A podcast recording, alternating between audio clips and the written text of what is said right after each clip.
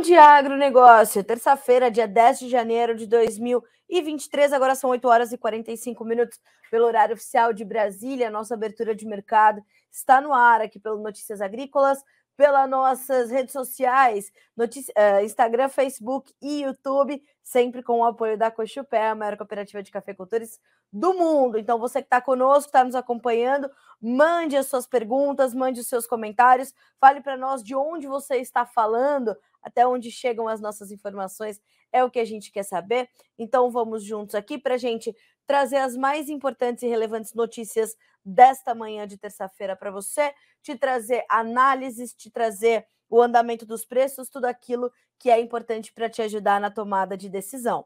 A gente, claro, vai continuar tratando dos desdobramentos dos acontecimentos lá em Brasília, os prejuízos sendo calculados pelo Senado, pelo, pelo Instituto de Patrimônio Histórico. A gente vai falar sobre como está o ambiente financeiro e econômico do Brasil depois dos últimos acontecimentos, depois deste histórico 8 de janeiro. A gente vai falar do presidente Jair Bolsonaro, a gente vai falar das expectativas do mercado para o relatório do USDA desta semana, dia, dia 12, quinta-feira, tem um novo boletim a gente vai junto, então, tratar de todos esses assuntos e mais.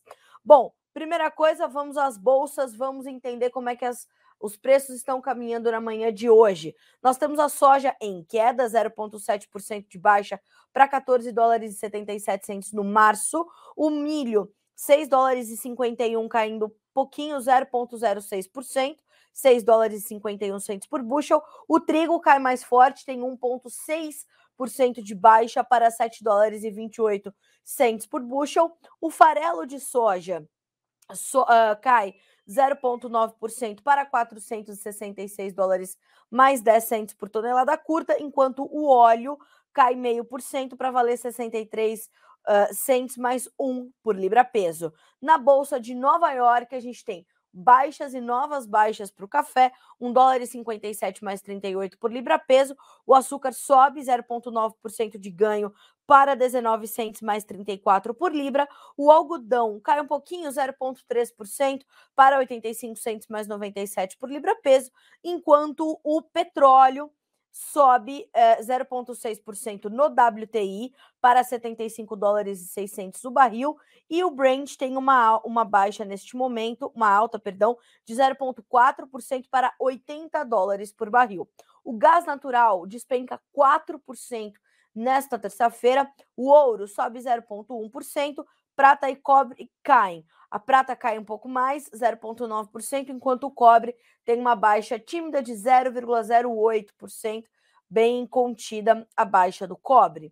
Enquanto tudo isso acontece, o dólar index sobe novamente, 0,2% de alta para 102.975 pontos. Então a gente tem um, um, mercado misto, né? Os índices acionários também trabalhando em campo misto, os índices acionários europeus em queda, todos estão atentos ao novo discurso do, federal, do, do chairman né, do Federal Reserve, Jerome Powell, que deve trazer algumas sugestões ali é, sobre, naturalmente, a, a taxa de juros norte-americana, que é um ponto de extrema atenção para o mercado.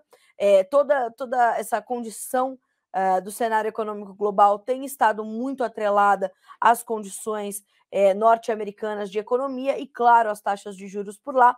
Então, esse é um ponto importante que precisa ser acompanhado e monitorado pelo mercado. No resumo de Eduardo Vanin, analista de mercado da Agriinvest Commodities, sobre esta manhã de terça-feira, ele nos diz: bolsas em leve queda, o Federal Reserve joga um balde de água fria no mercado, todos de olho nos dados americanos de inflação nesta quinta-feira. Japão e Coreia do Sul estão exigindo teste do Covid para chineses. A China retalhou, não está mais emitindo visto para esses países, Japão e Coreia do Sul. Petróleo estável, ouro estável, commodities em queda. Mapas mostram muito calor para a Argentina para essa semana. Chuvas nos dias 13, 20 e 21.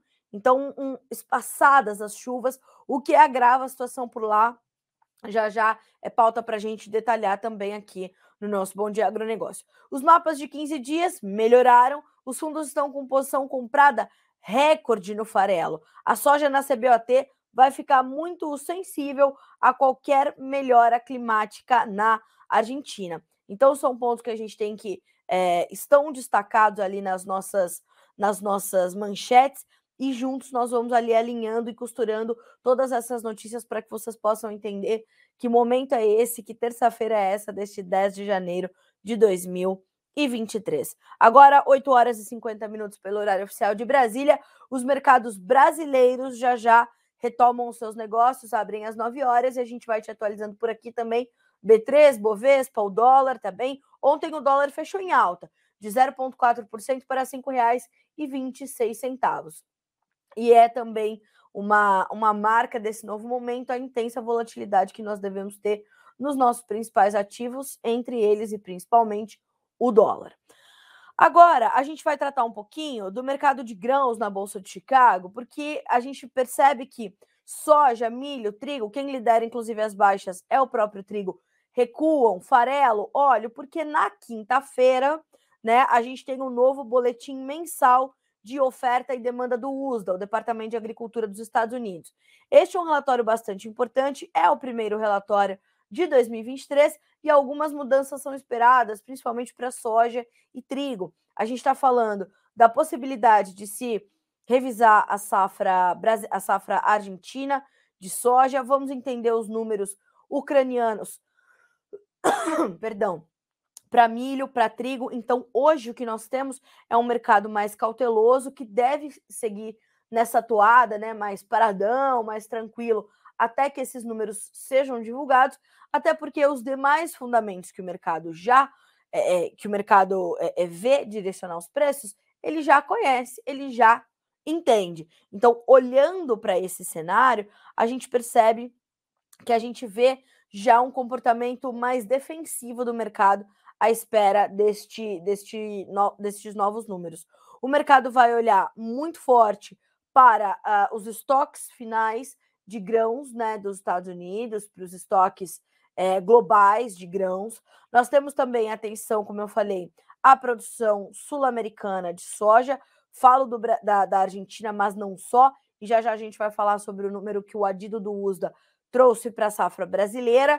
A gente está falando também da possibilidade das exportações brasileiras de milho serem ali revisadas também diante dessa, dessa forte demanda que nós tivemos pelo milho brasileiro nos últimos meses de 2022, que inclusive bateram recorde, né, as nossas exportações de milho e começaram 2023 bastante aquecidas, segundo pôde apurar o nosso o nosso um dos nossos editores e especialista em milho, Guilherme Dorigatti, afirmando que 2022 se encerrou com mais de 43 milhões de toneladas de milho sendo exportadas pelo Brasil.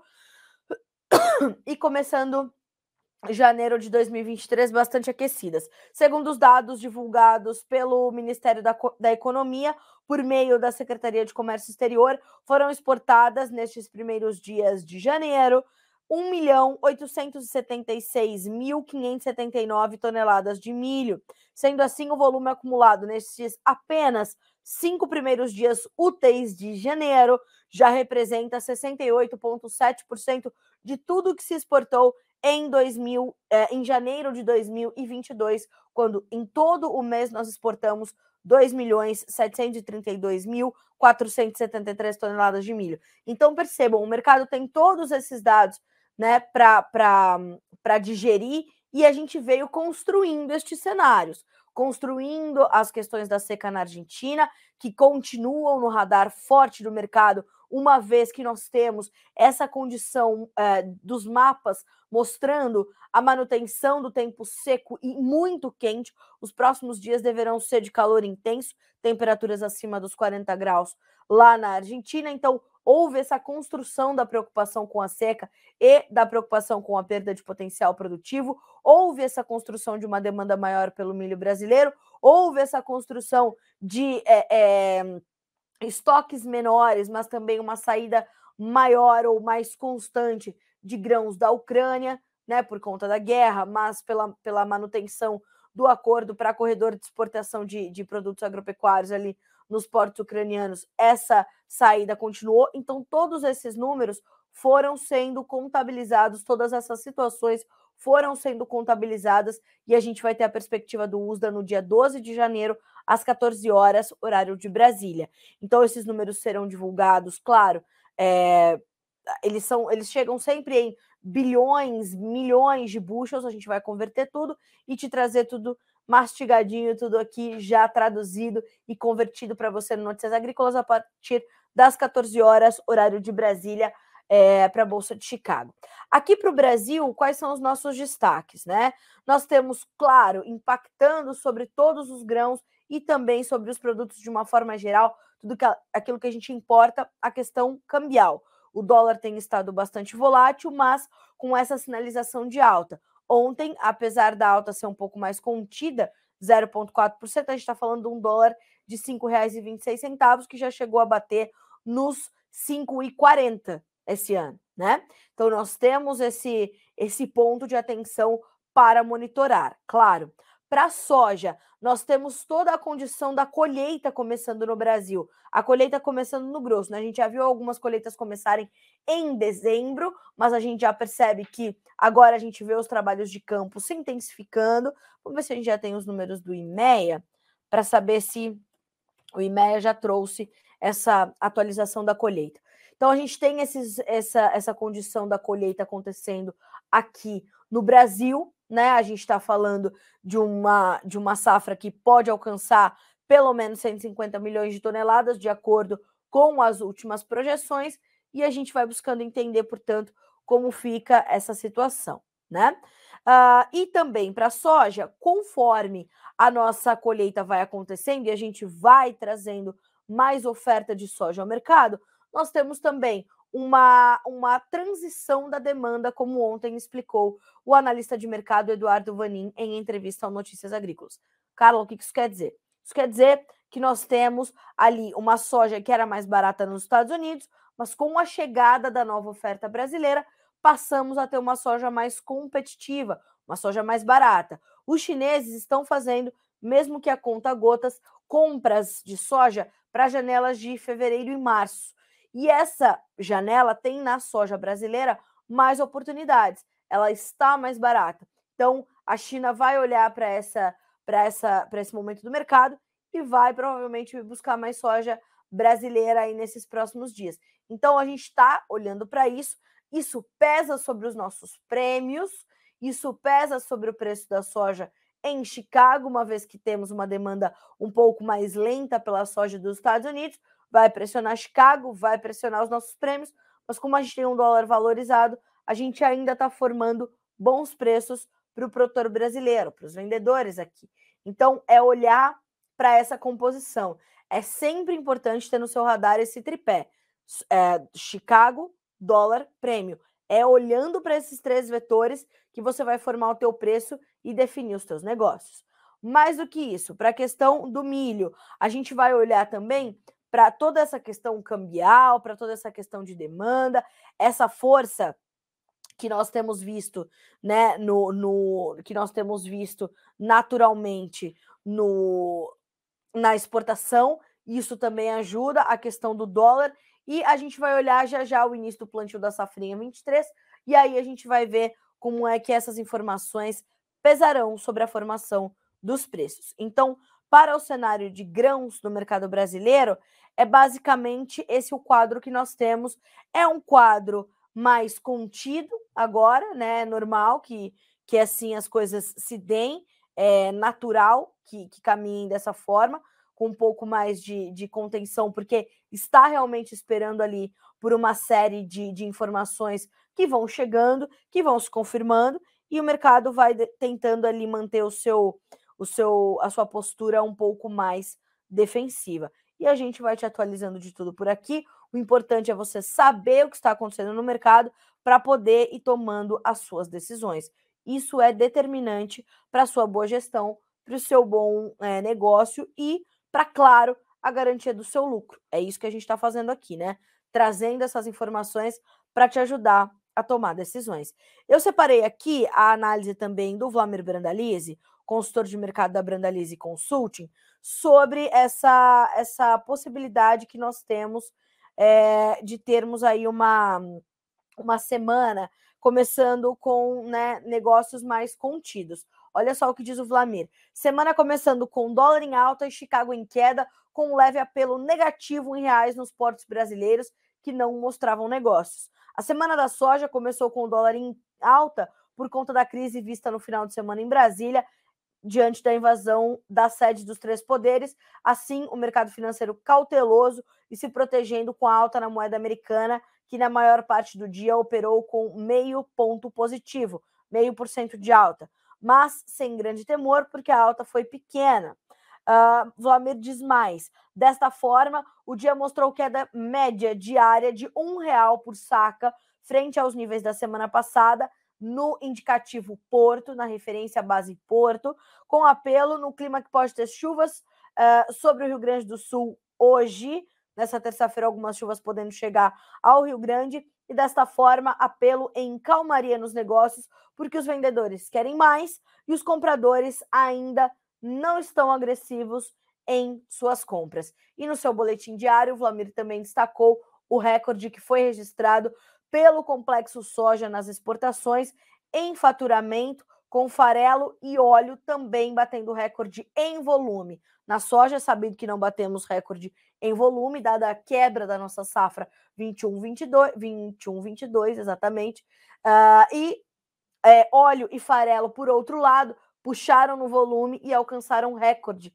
nas exportações para ambos os produtos. Assim, o complexo registra um novo ano de recorde e um novo ano de receita recorde, de faturamento recorde. É o agronegócio brasileiro produzindo prosperidade e riqueza para esse país. Então, essa é uma notícia bem importante, é um outro dado importante da gente pontuar. Quando a gente olha também uh, para as análises do Vlamir, a gente pode olhar para a análise do milho no mercado brasileiro e, segundo o Vlamir também destaca, naturalmente, a, as exportações recordes de milho, mas ele disse: o mercado do milho começou a semana com bons indicativos, porque boa parte do dia tinha alta em Chicago e o dólar também navegando no lado positivo e com apelo em alto. Dessa forma, trouxe suporte aos indicativos aqui no Brasil e seguia comprador nos portos. Então, olha aí, seguimos com o milho brasileiro sendo demandado. Os derivados do milho tiveram a primeira semana do ano lenta, quase sem negócios, com o varejo ainda em ritmo lento, lento da venda de gôndola. Agora, já nessa segunda semana do mês, teremos os negócios fluindo melhor e o varejo voltando às reposições que devem voltar a fluir. Com indicativos estabilizados nas indústrias, que buscam crescer em venda nesta semana em diante, e agora para atender um janeiro cheio. Então, também devemos ter uma melhora no nosso mercado interno, segundo a análise e perspectiva de Vlamir Brandalize. Essas são as primeiras informações do nosso mercado de grãos aqui no Brasil. Atenção a esses pontos todos, mas atenção principalmente às tuas operações de comercialização. É preciso ter atenção para formulá-las, estruturá-las de maneira que a gente possa trazer essa, essa condição né, de garantia de renda é proteger o teu preço, proteger o teu patrimônio. Agora, 9 horas e 3 minutos pelo horário oficial de Brasília. A vocês que estão chegando agora, nós estamos aqui no nosso Bom Dia Agronegócio, abertura de mercado pelo Notícias Agrícolas, pelas nossas redes sociais, trazendo aqui para você os preços, as notícias mais importantes desta terça-feira, 10 de janeiro. E você é o nosso convidado para vir conosco. É, mande a sua pergunta, mande as suas, os seus comentários e juntos nós vamos aqui tentando responder o máximo deles que a gente puder. A Neide Rosa, gostaria de saber se os preços da soja melhoram após março. Olha só, Neide, neste período nós devemos ter já a colheita brasileira avançada, praticamente concluída, e aí a gente pode ter um grande volume de soja a ser comercializado no Brasil. Em contrapartida, nós devemos ter também a conclusão da safra da Argentina e as projeções ali, o início da especulação sobre a safra 2023-24 dos americanos. Então, uma, depois de março, a gente tem pontos ali de suporte e de pressão sobre os preços. A gente vai ter que avançar um pouquinho mais para tentar entender, mas é, é um momento onde a gente vai ter mais soja a ser comercializada aqui no Brasil, que pode pressionar pelo menos os nossos prêmios. Aí vamos ter que olhar para o dólar para saber como fica isso para a soja aqui no Brasil. Bom, é, trouxemos então essas informações gerais do mercado. Eu quero dividir com vocês. Assim, antes disso, olha só essa informação que é importante. Balança comercial fechada agora tem superávit de 1,7% bilhão de dólares na primeira semana de janeiro. Também números da SESEX, a Secretaria de Comércio Exterior. Vamos falar agora sobre a, o adido do USDA, que elevou a previsão para a safra de soja aqui do Brasil. Segundo os números que foram divulgados no final do dia de ontem, o adido do USDA eh, trouxe agora, trouxe a, a nova expectativa para a safra 22-23 do Brasil em 153 milhões de toneladas, elevando sua estimativa para uma área plantada maior e chuvas chegando às lavouras, principalmente do sul do Brasil, de acordo aqui com a perspectiva do USDA, que possa promover uma recuperação dos campos e garantindo melhores potenciais produtivos. E olha só, a última estimativa do adido do USDA para a safra brasileira de soja era de 148 milhões e meio de toneladas. Então houve aí uma, né, uma, um, um aumento considerável dessa, dessa projeção, 148 milhões para 153 milhões de toneladas. A, a área plantada com soja foi estimada né, foi prevista ali pelo, pelo Adido, passando de 42,8 para 43,3 milhões de hectares. Então a gente está nessa condição. A nota do Adido diz o seguinte: considerando que a demanda global deve permanecer robusta, os agricultores brasileiros buscaram reinvestir os lucros de sua última colheita, portanto, a expansão da área plantada deve ficar acima da tendência prevista. A previsão considera clima dentro da média para o restante do desenvolvimento das lavouras e uso otimizado de insumos, sementes, fertilizantes e químicos, segundo também o relatório do Adido do Departamento Norte-Americano de Agricultura, que ponderou ainda que nos estados do Sul as chuvas são necessárias, já que se o tempo seco predominar, a produtividade será afetada negativamente. O Adido também elevou a projeção das exportações, esse número é forte. Estão preparados para esse número? É bastante importante. O Adido projetou as exportações brasileiras de soja em 97 milhões de toneladas. Bom número, né? Bom número é resultado do teu trabalho, é resultado da tua eficiência. Então, temos essa, essa possibilidade de 97 milhões de toneladas de soja exportadas pelo Brasil neste nesta nova temporada, neste novo ciclo, o que seria o recorde dos recordes, e o esmagamento foi é, considerado, estimado em 51 milhões e meio de toneladas. Uh, nós temos que lembrar que para esse esmagamento ser alcançado, a gente está olhando para a questão do biodiesel. Né? O Jonathan Simeão tem acompanhado essa situação por aqui. O que está sendo é, ventilado nas informações que chegam do governo, nós temos a manutenção do B10, ou seja, 10% de mistura de óleo diesel no biodiesel, e isso pode mudar, né? Mas ainda serão ouvidas as entidades do setor para saber se a gente pode chegar ao B14 e ao B15, que são as projeções para este ano. Então, este volume de processamento está muito atrelado às questões ligadas ao biodiesel. Então, atenção à nossa demanda interna e a essas questões dos biocombustíveis que serão determinantes para a gente entender o processamento de soja, como ficará neste, neste, novo, neste novo ciclo. A, a Reuters faz um adendo aqui que os números do adido do USDA não podem ser considerados oficiais, já que as estimativas oficiais do USDA ainda apontam para uma safra de 152 milhões de toneladas, número que a gente vai ver ser corrigido ou não quinta-feira, dia 12 de janeiro, às 14 horas, horário de Brasília. Falamos então dos grãos, vamos ali para a Bolsa de Nova York, nesta manhã de terça-feira, onde os preços do café voltam a recuar. As cotações continuam cedendo. Uh, nós temos já a apuração da Andressa Simão sobre o mercado para esta, esta manhã de terça-feira.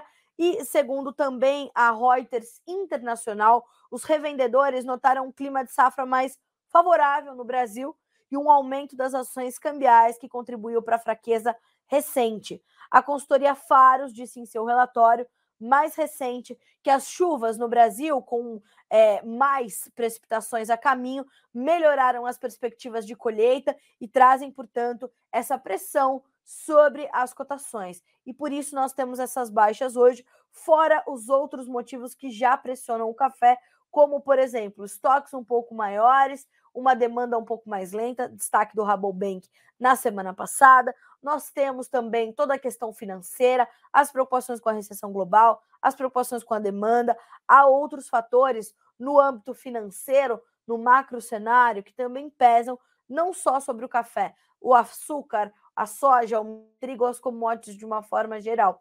Então, olhar para o mercado do café vai nos ajudar a entender um pouco mais desse, dessa mistura de fundamentos mais financeiro também. Já na Bolsa de Londres, o mercado Conilon também volta a atuar em campo negativo. Nós tínhamos ali uma desvalorização de pouco mais de um, dois dólares por tonelada, só os vencimentos é, mais alongados que tinham perdas mais intensas, como no setembro, por exemplo, onde o valor da tonelada do café Conilon perdia 13 dólares, valendo 1.177 dólares por tonelada. Então a gente está de olho nisso. Ontem o mercado já havia fechado no vermelho em Nova York e vai estendendo, portanto, essas baixas para os preços nesta terça-feira. Lembrando, a questão cambial aqui no Brasil também pesa, assim como pesa para a soja, onde somos os maiores exportadores globais, pesa para o café, onde somos também os maiores exportadores globais. E o dólar já abriu, a gente te atualiza por aqui, são R$ 5,27 e uma alta de 0,2% nesta manhã de terça-feira, agora 9 horas e 11 minutos pelo horário oficial de Brasília. Então, parte dessa pressão sobre o café vem de um dólar alto que deixa o nosso produto ainda mais competitivo frente aos nossos concorrentes internacionais. Então, olhar para isso é importante e não dá para desviar o foco dessa situação. Ainda na Bolsa de Nova York, o açúcar opera com alta na contramão do café e também do algodão, uh, e o suporte vem, segundo o Jonathan Simeão, do petróleo. Vamos ver como é que estão as cotações por lá. Uh, começando pelo café, a gente tem o contrato março com 1 dólar e 57 mais 35 por libra peso, 0,4% de queda. O maio caindo 0,6% para 1 dólar e 57 mais 45. O julho, 1 dólar e 57 mais 60, cai 0,6% também. E o setembro, 0,3% de baixa para 1 dólar e 58 mais 20 por libra peso. No açúcar, como eu falei, mercado está caminhando em alta, campo positivo para o açúcar, e nós temos então os valores agora de março, 19 centos mais 35 por libra, alta de 0,9%, maio, 18 centos mais 19 por libra peso, 0,7% de ganho, o julho, 17 centos mais 53 por libra peso, meio por cento de alta, o outubro, 17 centos mais 39, a alta é de 0,3%, enquanto isso o petróleo intensifica os seus ganhos, 75 dólares e 10 centos por barril no WTI, 0,6% de alta, e o Brent subindo meio por cento para 80 dólares e 3 centos por barril. Bom, uh, falamos então dos nossos principais mercados. Antes da gente é, trazer aqui, né, na verdade, eu já ia partir aqui para o campo político, mas eu quero destacar a entrevista de ontem do Iberville Neto, que é, é médico veterinário e diretor da Agrifato, né, uma consultoria uh, da Agrifato, perdão, da HN Agro, uh, me confundi aqui nas, nas consultorias, uma das mais importantes do Brasil, Iberville muito experiente, e ele diz o seguinte, ó, no ranking das exportações de carne bovina em 2022, que também foram muito bem, China lidera e amplia em mais de 70% o volume comprado. Estados Unidos aparece na segunda colocação e tudo indica seguirão comprando bem do Brasil. Egito e Chile vêm na sequência e as nossas exportações serão mais um ponto determinante para a gente continuar garantindo que haja certo suporte também para os preços do nosso boi gordo, uma vez que a demanda interna ainda está patinando um pouquinho e a gente ainda vai ter é, menos força vindo deste lado do consumo. E olhar, claro, do lado da oferta, como ficarão os planejamentos dos confinadores, como ficará é, é, o, o valor dos animais de reposição. A gente tem sido muito questionado sobre as baixas nos preços, é, né? Nas, as baixas nos preços do, do boi gordo, e a gente vai olhar para isso também ao longo desses próximos dias. Bom, um outro ponto importante que nós temos que tratar aqui é a questão uh, da B3. Então vamos dar uma olhadinha antes da gente, como eu falei, passar para a questão política. Nós temos o mercado do boi gordo hoje operando em queda. Janeiro, R$ 281,80 por arroba, uma baixa de 0,8%. Mesma perda para o contrato fevereiro, que vale R$ 283,25.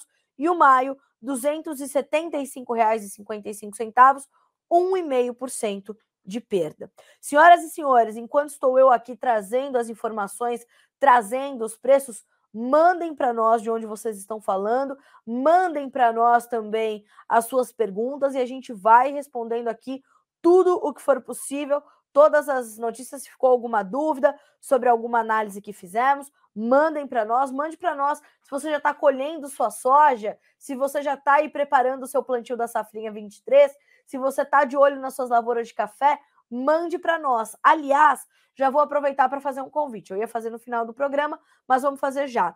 A gente quer muito ver as imagens do Brasil que produz. Então, mande para nós as suas fotografias, mande para nós as imagens da sua propriedade, a sua colheita, as suas lavouras, as suas aplicações de químicos, os seus tratos culturais, os seus rebanhos, os seus plantéis. A gente quer ver o Brasil que produz. Vai lá para a nossa seção de imagens do dia. Você tem dois caminhos para mandar essas fotos para nós. Ou pela, pelo nosso direct ali do Instagram, basta você entrar no Instagram e é, mandar ali, né, por mensagem para o Notícias Agrícolas a sua foto. O importante é que tenha nome, sobrenome, cidade, estado e do que se trata. Então, ó, pessoal, aqui é o José da Silva, eu falo de Panambi, no Rio Grande do Sul. Tá aqui a foto da minha lavoura de soja, já estamos colhendo. Então é simples, tá? Mandar com nome, sobrenome, cidade, estado e do que se trata. Porque às vezes a gente recebe alguma imagem e se ela não tiver muito clara, a gente pode cometer algum equívoco aqui, a gente não quer fazer isso. Então, mande para nós tudo detalhado, poucas informações, mas as, as, que são suficientes, e mande que a gente quer colocar aqui no nosso Instagram, na nossa seção Imagens do Dia, são as imagens do Brasil que produz. E quem vai produzir isso para nós é você que está aí do lado de lá. Além do direct do Instagram, você pode mandar também pelo nosso WhatsApp.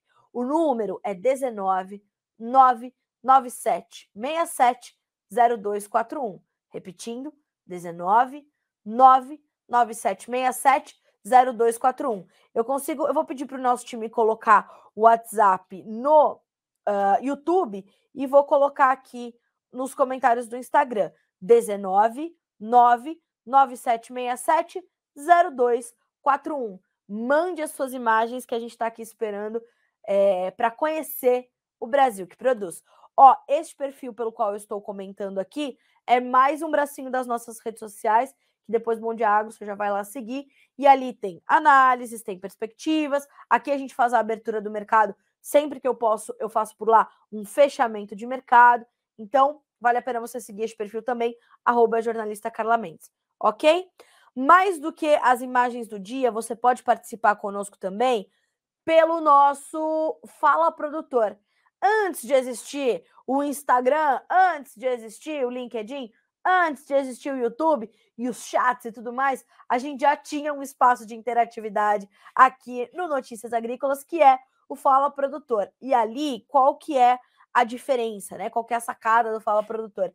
Enquanto as mídias sociais são mais solúveis, né? A gente faz um comentário, depois já vem outro post. Ali não. As discussões ficam concentradas, os debates ficam concentrados. Eu vou ver até se o Matheus consegue colocar para gente na tela, vou mandar para ele aqui para que vocês, para quem ainda não conhece, conhecer. Ali tem muitas discussões importantes, a gente tem troca de ideias, a gente tem debates, a gente tem dica de um produtor para o outro. Este espaço do Fala Produtor é ouro para nós do Notícias Agrícolas. Então, ó, basta você fazer o seu cadastro ali, nome e e-mail, super simples, e vai participar do Fala Produtor. Esse espaço é um espaço dedicado para você, produtor rural. Tá? Para que você esteja presente ali conosco, que traga as suas ideias, que traga os seus comentários. Mais do que isso, coloque ali sobre o que você quer saber. A gente quer muito saber sobre que tipo de informação você precisa agora, né? Para tomar suas decisões, para definir as suas estratégias. Então, esse espaço é para isso. 9 horas e 20 minutos pelo horário oficial de Brasília. Senhoras e senhores, seguimos por aqui e agora a gente vai trazer um pouquinho da atualização da cena política desse país, que está exigindo de nós que assim o faça, a cena política e econômica. Primeira coisa, a gente tem uma notícia importante na manhã desta terça-feira sobre os investidores vendo com mais cautela ainda do que já estavam vendo é, o ambiente financeiro do Brasil. Então a manchete é esta: investidores veem polarização e planos fiscais do Brasil como principais riscos após protestos. Então, a gente estava falando já de um ambiente arriscado por conta da falta de responsabilidade fiscal do atual governo, e agora a gente vê que as últimas manifestações, que ainda é, a gente está terminando de digerir o que houve, né? É, todos aqueles atos de violência, todos aqueles atos de barbárie, né? O patrimônio histórico nacional completamente destruído. Hoje, ouvi de manhã que a gente recebeu um, um, um presente de um, de, de um relógio de pêndulo enorme da corte francesa do século XVII. Foi destruído, talvez não possa ser restaurado. Só tinha dois, um está lá no Palácio de Versalhes. E agora, é, sabe, esse tipo de coisa a gente ainda está digerindo, né? E a gente, claro, precisa ver o viés político, a gente precisa entender as ideologias por trás disso tudo.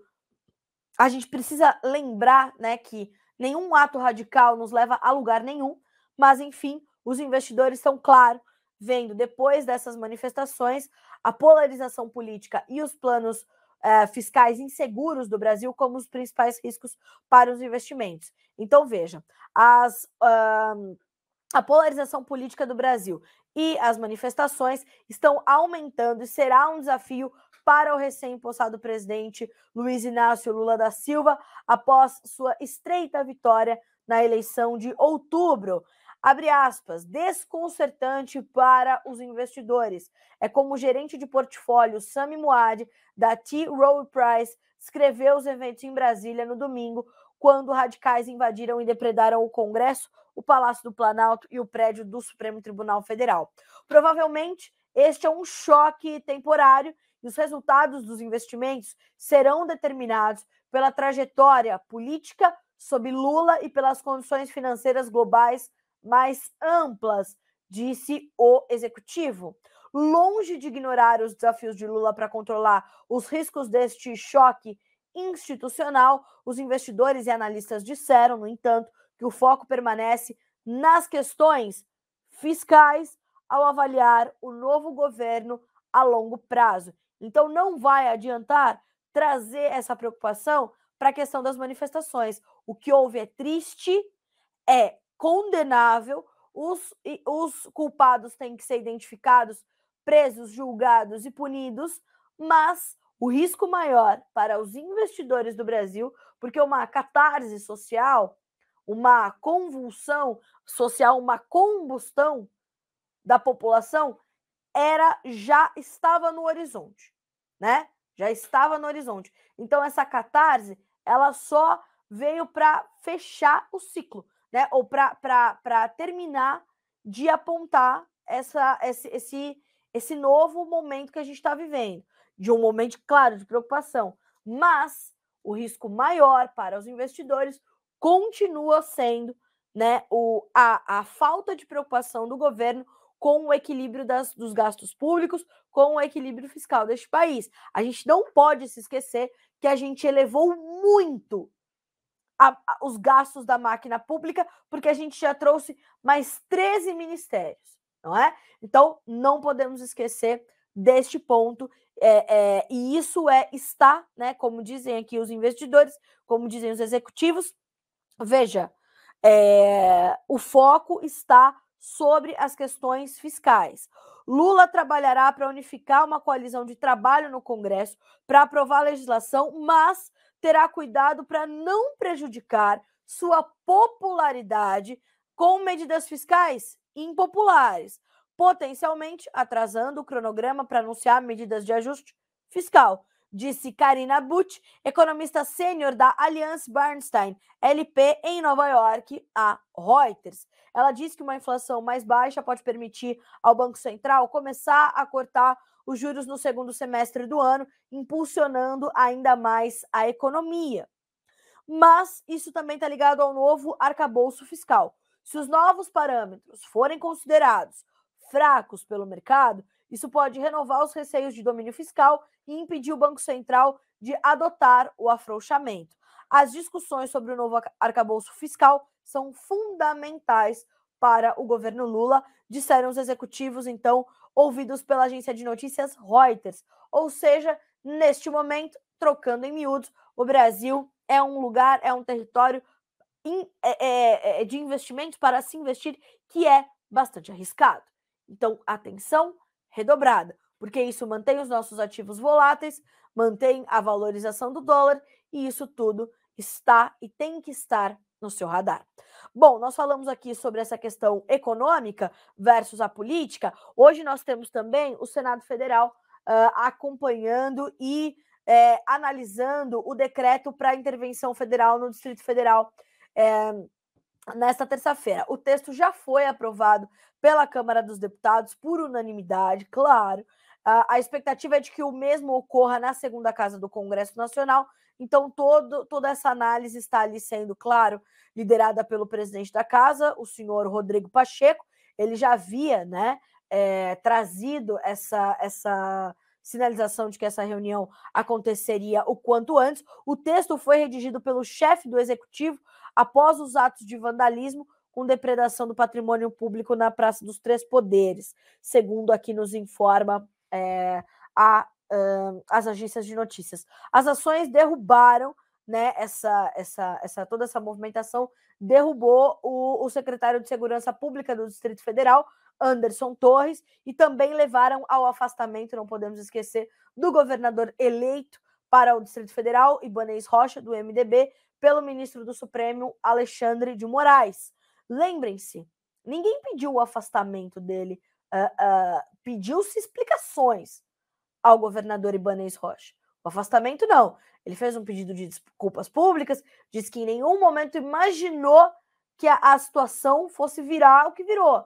Mas Alexandre de Moraes foi lá e disse está afastado por 90 dias. O governador do Distrito Federal foram uma série, foram uma série de outras medidas, incluindo já as medidas de censura, as medidas de tirar do ar contas que estão tratando de uma outra perspectiva essas manifestações terríveis que aconteceram em Brasília de forma muito equivocada, radical e, e, e deixando esse rastro de destruição, não podemos esquecer. Mas então vai Alexandre de Moraes e mais uma vez na canetada deixa claro né, é, qual é o seu posicionamento e qual é o seu papel neste novo momento, neste novo Brasil.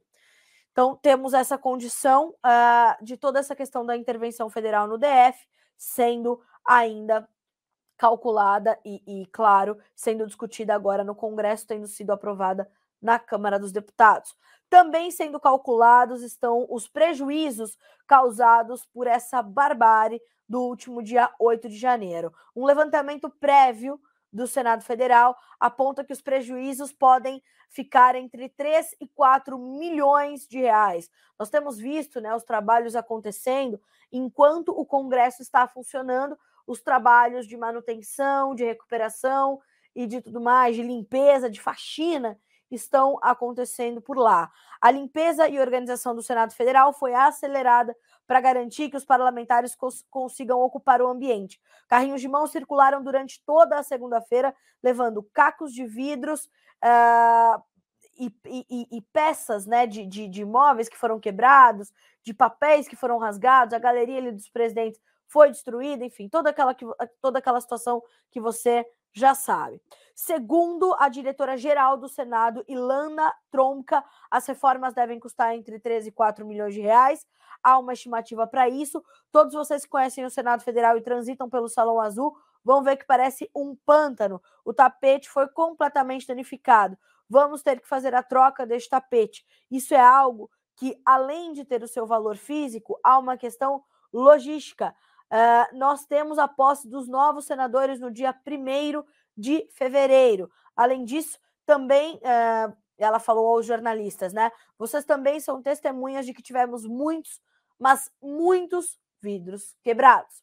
Então, o Senado e o, o Congresso, de uma forma geral, o STF e mais, claro, uh, o Palácio do Planalto, o Palácio da Alvorada, uh, estão ali sob é, é, um entendimento ainda, né? E esses levantamentos do que houve. Então, é, a gente continua trazendo essa situação. Lembrando que para a intervenção federal no Distrito Federal seja referendada, o decreto precisa, então, dessa aprovação também no Senado, dessa avaliação que acontece nesta sexta-feira. O senador Marcos Duval, do, do Podemos do Espírito Santo, que é especialista em segurança pública, argumenta que os invasores conheciam o local e que foram treinados para o momento. Na avaliação que eu fiz no estudo dos vídeos, ficou muito claro que houve um treinamento específico para fazer essas invasões. Esse modus operandi foi inédito. Nunca houve treinamento nesse sentido na área. E não tenho dúvida que há alguém com especialidade que passou essa forma de fazer e foi repetido ao mesmo tempo nas três casas. Tem um vídeo que é, é desesperador, é com uma ferramenta que só quem conhece realmente aquilo, né, uma ferramenta para quebrar vidro, vai quebrando assim, ó, uma janela toda, uma série de vidros. Ele encosta e dá como se fosse um tiro, né? Nessas vidraças. É estarrecedor, a, a imagem é terrível. E ele vai quebrando assim em série, claro, né? Sem se identificar, os covardes. Então, ali com, com um capuz no rosto, uma camiseta, quebrando assim vidros como se tivesse, né, atirando pedrinhas num lago. É difícil, né? É difícil a gente colocar tudo isso na mesa e enxergar com lucidez isso tudo. Diante disso, Claro, o presidente Luiz Inácio Lula da Silva, já estava previsto, se reuniu com os governadores na noite desta segunda-feira para tratar principalmente das questões de segurança, né? É, os governadores estão logo, os acontecimentos começaram a ser noticiados, os governadores se colocaram ali à disposição do presidente, dizendo que é, né, estavam ali ao seu lado, mandaram sua solidariedade e foi discutido, portanto, é, essas próximas medidas, essas próximas é, questões que serão tomadas pelos, pelos estados em cada, em cada ponto do Brasil. Então, a gente está falando, por exemplo, de um acampamento que já foi desfeito lá no Rio de Janeiro. O acampamento do Distrito Federal também já foi desfeito. Aqui no interior de São Paulo, em Campinas, a gente já tinha um, um acampamento, me parece que foi desfeito.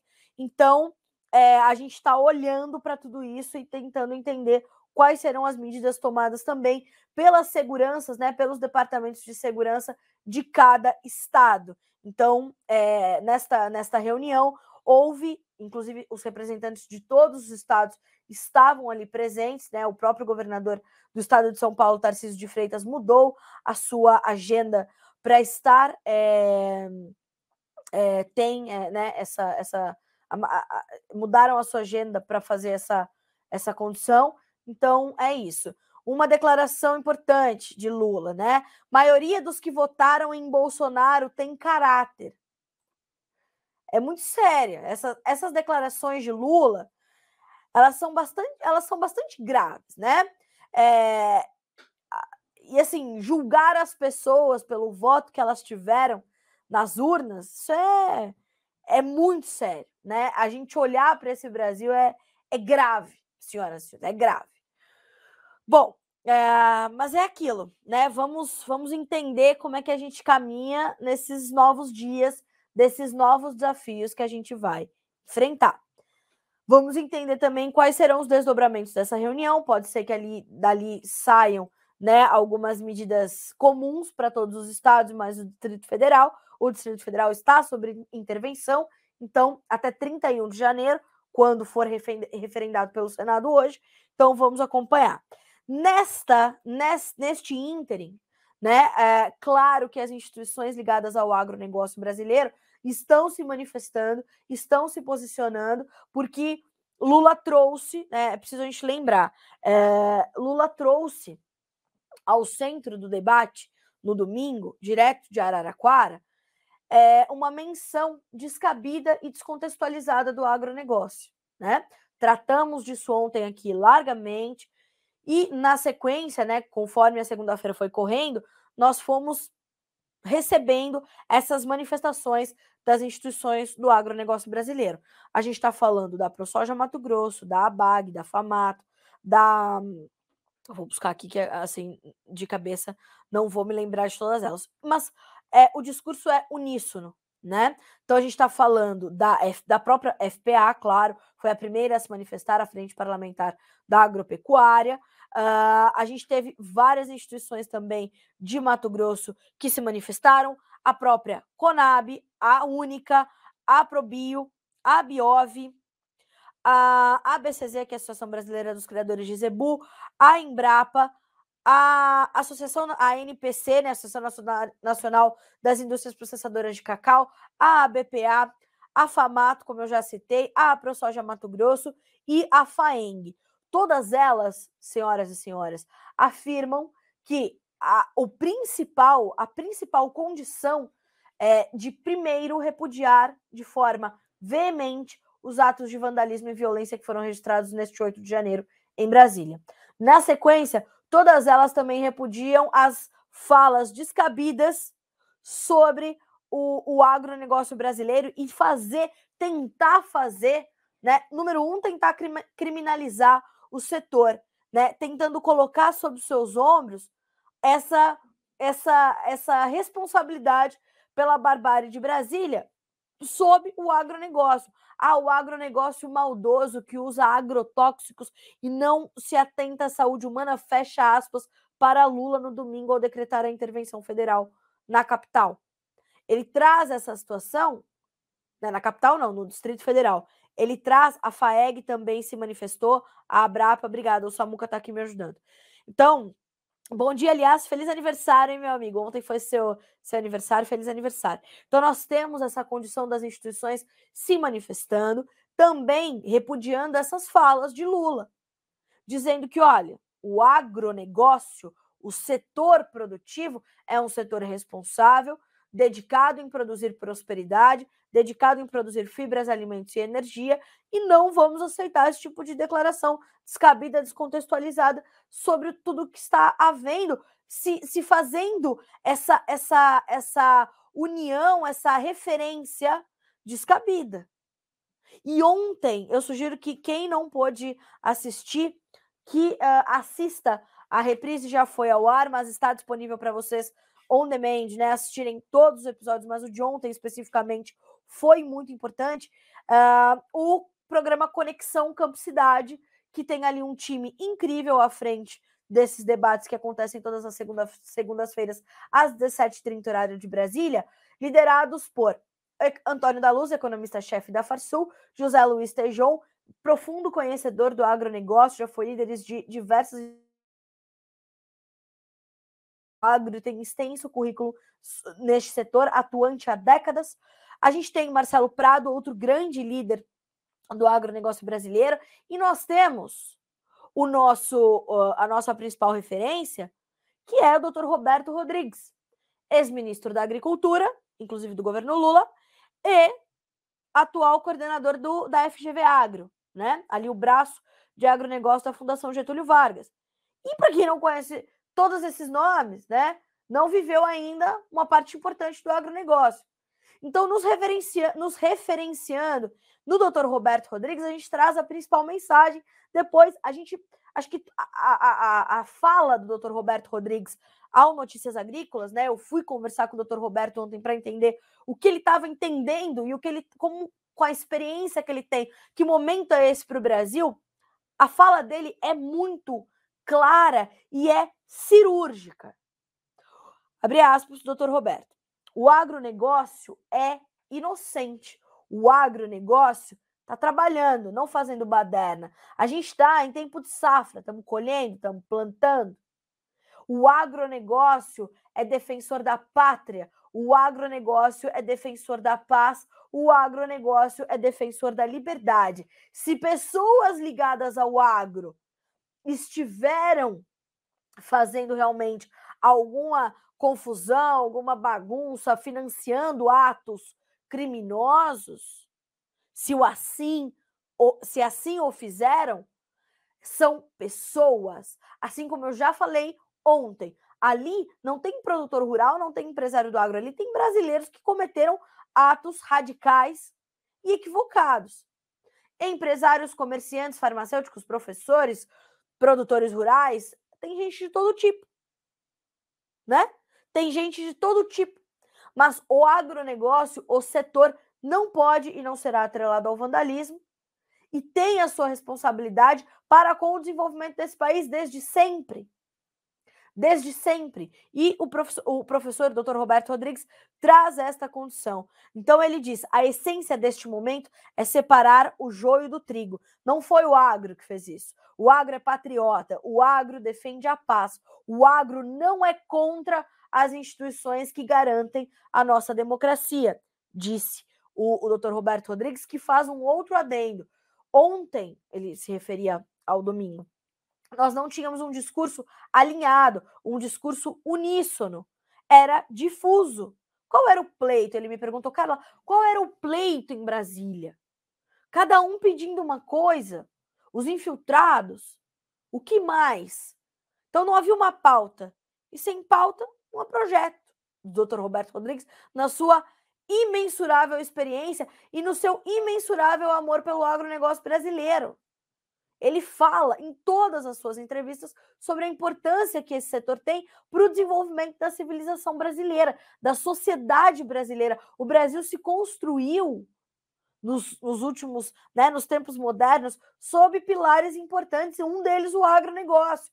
Então, sugiro que vocês acompanhem o brilhante debate de ontem do Conexão Campo Cidade, onde estava o Dr. Roberto Rodrigues, que já havia nos trazido luz e lucidez ao momento né, um pouco mais cedo, e ele esteve, então, nesse debate, que foi excelente. Antônio da Luz, uh, José Luiz Tejon, Marcelo Prado e Dr. Roberto Rodrigues. Letícia Jacinto, que ajuda a brilhantar o time, está de férias, mas também, com certeza, ali participando da forma, né, é, descansando um pouquinho, mas também participando, claro. A Letícia focada, né, no o, o projeto da Letícia é olhar para a educação de base, que é o de olho no material escolar, onde o agronegócio também, mais de uma vez, já foi é, equivocadamente interpretado e colocado ali para que as crianças saibam do que se trata, né? E a Letícia está em cima disso.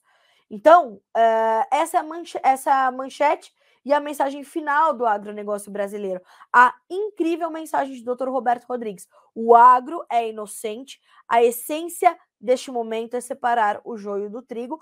Aí é o que eu falo, né? Nada como viver, nada como experienciar para saber o que se diz. E aí, doutor Roberto Rodrigues chega com esse, né, com esse sopro de calma, vamos analisar e vamos separar as coisas. Vamos separar o joio do trigo. Senhoras e senhores, agora 9 horas e 43 minutos são uh, desta terça-feira, dia 10 de janeiro de 2023. Dólar em queda virou R$ 5,25, 0,2% de baixa neste momento. E a gente vai encerrando com uma série de manchetes que chega já aqui ao Notícias Agrícolas, como por exemplo, IPCA sobe 0,6% em dezembro, estoura a, meta, estoura a meta com alta de 5,8% em 2022. E BRAF, semana começa com boa demanda para o mercado do feijão. Reunião da OMS para definir classificação da Covid é marcada para 27 de janeiro Banco Central Europeu deve intensificar esforços para a política monetária verde. E assim a gente vai tocando aqui a terça-feira, te trazendo informações. A nossa programação ao vivo continua para que vocês sejam sempre os produtores rurais mais bem informados do Brasil. Nós nos vemos amanhã. Boa terça-feira, bons negócios.